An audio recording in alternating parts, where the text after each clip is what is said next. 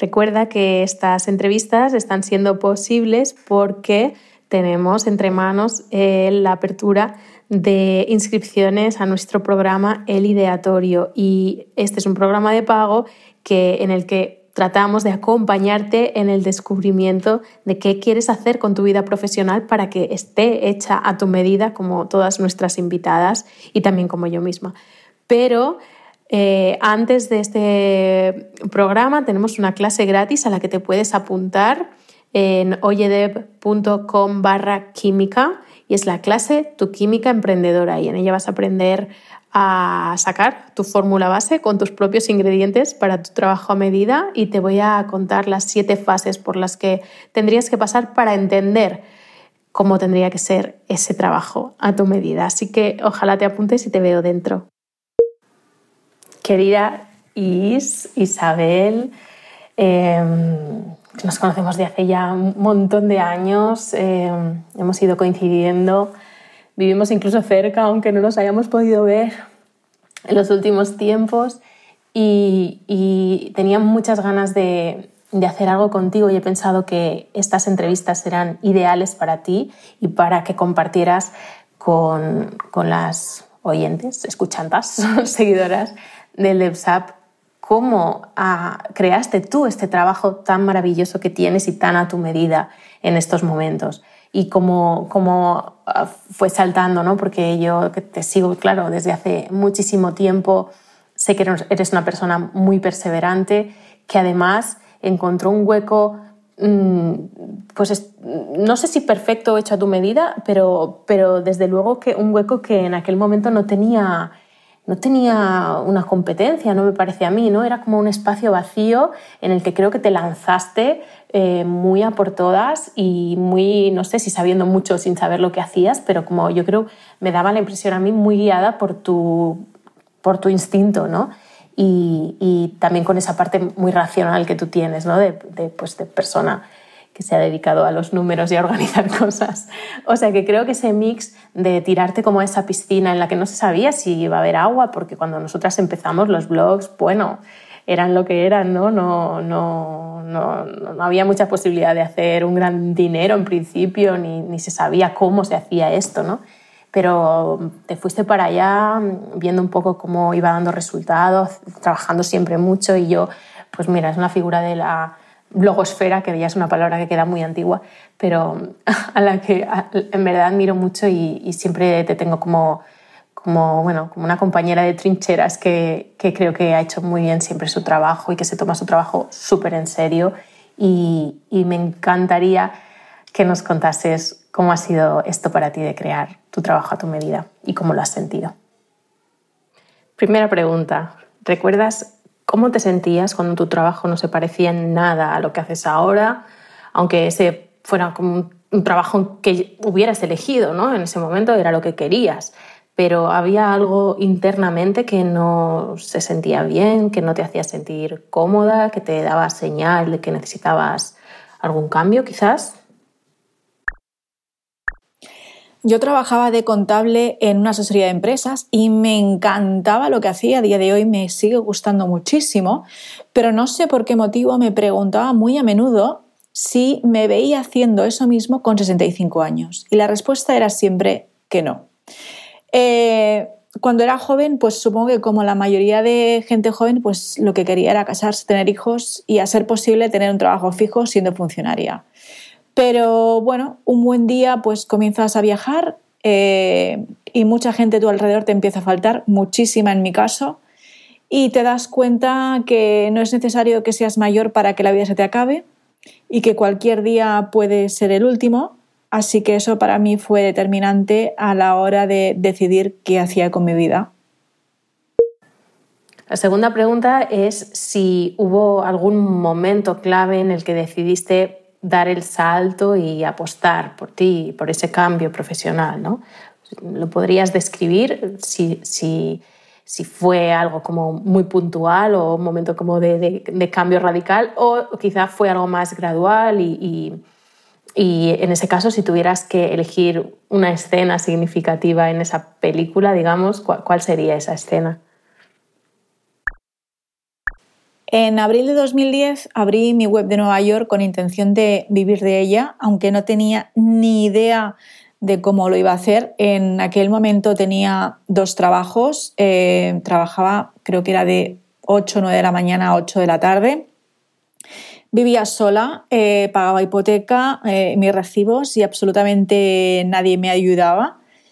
Pero dos años después, después de mucho, mucho, mucho trabajar, comencé a ganar dinero con mi web y en ese momento eh, ya ganaba más dinero con la web que con mis dos trabajos y ahí fue donde decidí dar el paso y arriesgarme y dejarlo.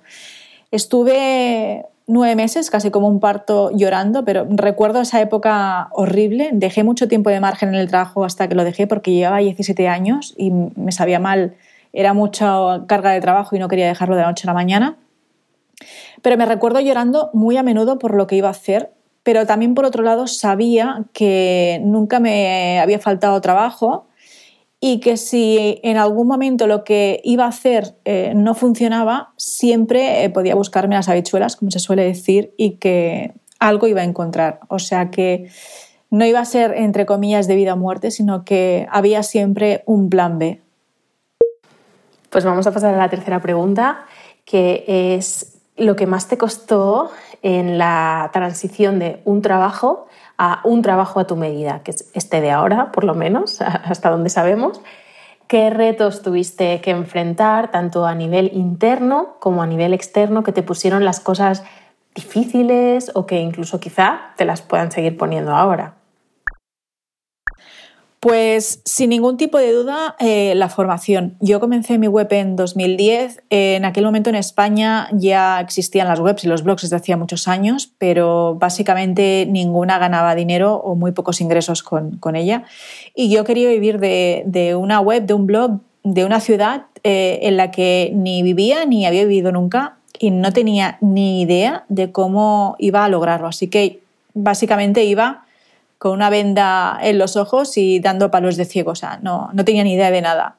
En Estados Unidos nos llevaban más ventaja en este sentido y allí empezaba a haber algo de formación sobre tema de monetización y empecé a formarme eh, en formaciones que encontré en Estados Unidos, eh, que tampoco tenía muchos eh, recursos económicos, pero bueno, hice el gran esfuerzo, dediqué todo el tiempo que tenía, todo, cuando digo todo es todo, o sea, desaparecí del mundo de familiar, amigos, para centrarme única y exclusivamente en mi web y, bueno, pues conseguir eh, vivir de ella.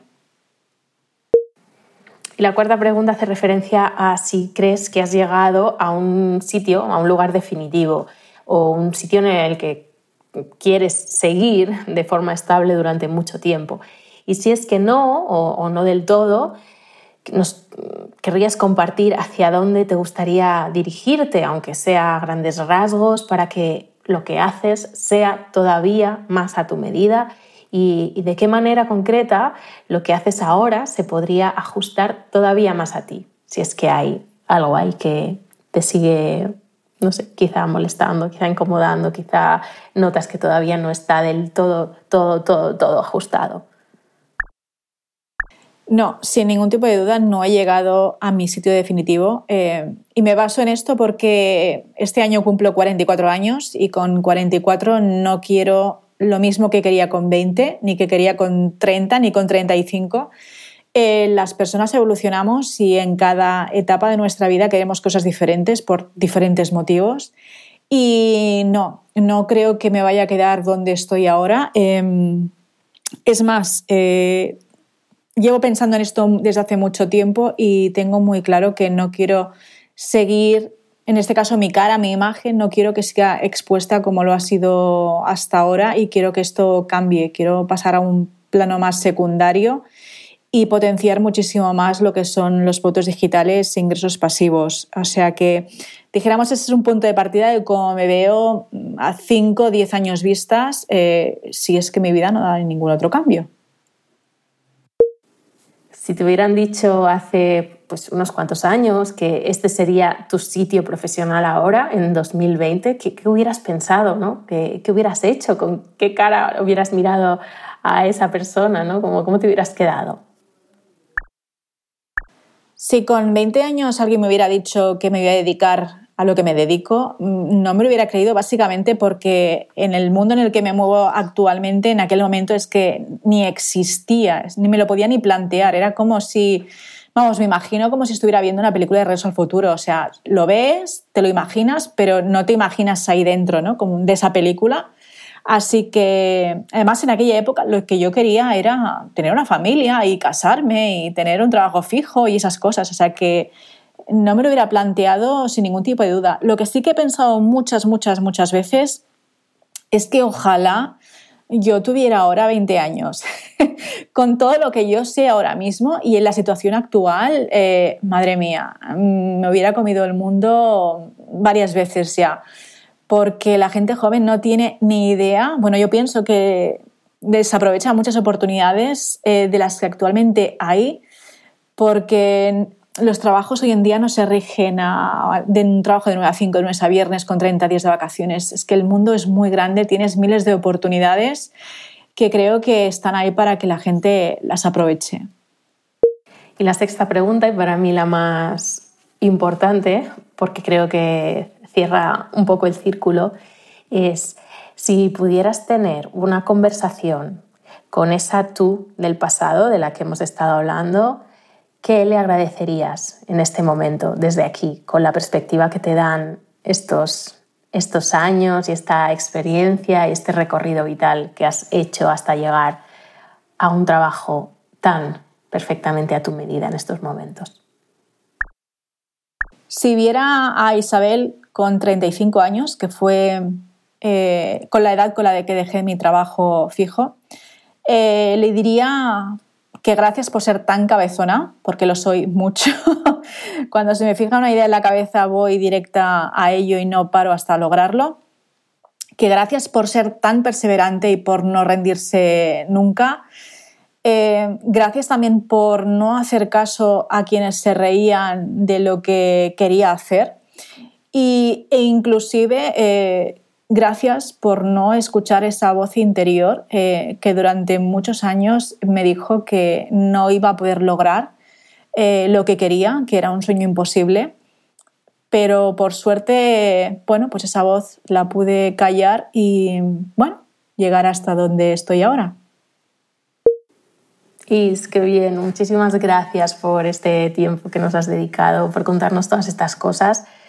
Ah, por ser tan cabezona, te agradezco yo también por, perseverar de esa manera, por no escuchar la voz interior y por no escuchar a los de fuera. Jolín, me doy cuenta de que, de que todas las que pues, llegamos a hacernos un espacio, un espacio propio y, un trabajo a nuestra medida, necesitamos mm, estos factores para, para, hacer que nuestro camino pueda suceder, ¿no? Si nos quedamos enganchadas ahí, eh, muchas veces, pues bueno, corremos el mismo riesgo que tantas otras personas, que es quedarnos sin hacer nada y es una lástima porque mira qué proyectazos ¿no? estoy viendo con, tanto contigo como con el resto de invitadas.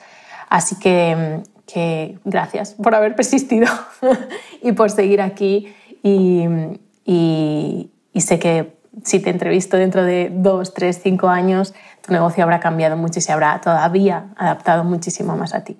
En fin, que gracias de nuevo, por tercera vez ya me parece, gracias también a las que habéis estado al otro lado escuchando.